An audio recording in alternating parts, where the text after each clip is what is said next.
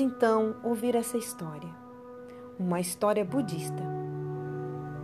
Buda e seus discípulos decidiram empreender uma jornada durante a qual atravessariam vários territórios e cidades. Um dia, no qual o sol brilhava com todo o seu esplendor, viram ao longe um lago e pararam para matar a sede. Na chegada, Buda se dirigiu ao seu discípulo mais jovem e impaciente e disse: Tenho sede. Você pode me trazer um pouco de água daquele lago? O discípulo foi até o lago. Quando chegou, percebeu que um carro de bois começou a atravessá-lo e a água, pouco a pouco, ficou turva. Após esta situação, o discípulo pensou: Não posso dar ao mestre esta água barrenta para beber. Então voltou e disse a Buda: Mestre, a água está muito lamacenta. Não acho que podemos bebê-la. Passado um tempo, aproximadamente meia hora, Buda pediu novamente ao discípulo que fosse ao lago e lhe trouxesse um pouco de água para beber. O discípulo fez isso. No entanto, a água ainda estava suja ele retornou e, com um tom conclusivo, informou a Buda a situação. Senhor, a água daquele lago não pode ser bebida. É melhor caminharmos até a cidade para que seus habitantes possam nos dar de beber. Buda não respondeu nada, mas também não fez nenhum movimento. Ele permaneceu lá. Depois de um tempo, ele pediu ao discípulo para retornar ao lago e trazer água para ele. Este, como não queria desafiar seu mestre, foi até o lago. É claro que ficou furioso, pois não entendia por que tinha que voltar, se a água estava lamacenta e não podia ser bebida. Ao chegar, ele observou que a água mudou de aparência parecia boa, estava cristalina. Então ele pegou um pouco e a levou para Buda.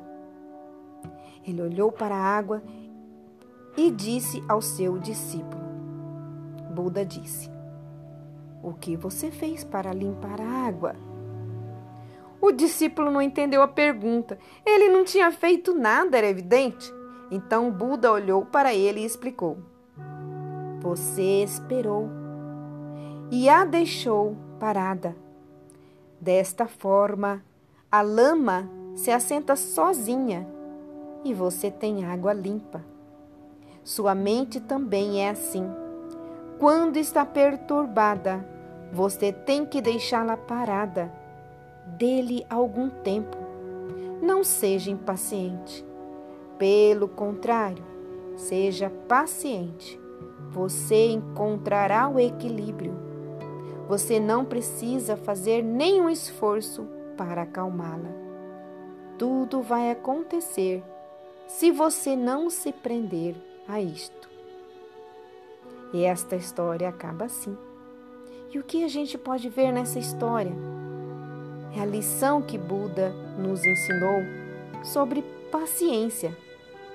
Esse é o segredo desta história budista, a arte de saber esperar de respeitar os tempos e de parar quando a ocasião merece, ou precisa, acima de tudo, de nossos pensamentos.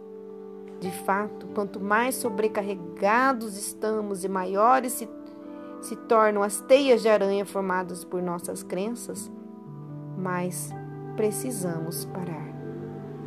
Não fazer nada, dar tempo ao tempo, esperar é uma boa opção para acalmar a mente agitada. Se nos deixarmos levar pela impaciência, raiva, estresse ou frustração, frustração, além de nos sentirmos mal, certamente acabaremos tomando decisões precipitadas, resultados de nossos impulsos, e pode ser que não gostemos do resultado. Às vezes não se trata tanto de agir ou fazer algo com urgência, mas de estar em calma e não se deixar levar pelo barulho do imediatismo.